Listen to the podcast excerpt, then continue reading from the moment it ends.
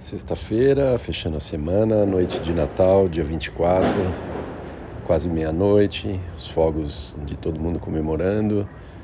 É, hoje foi bom para tirar o dia para descansar e acho que vão ser três dias bons aí de descanso, sexta, sábado e domingo.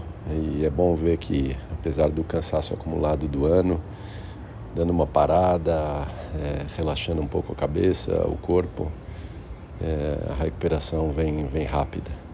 Ótimo, contente, me sentindo bem. Amanhã, sábado, descansar também. E domingo vou jogar um tênisinho com os amigos. Muito bom.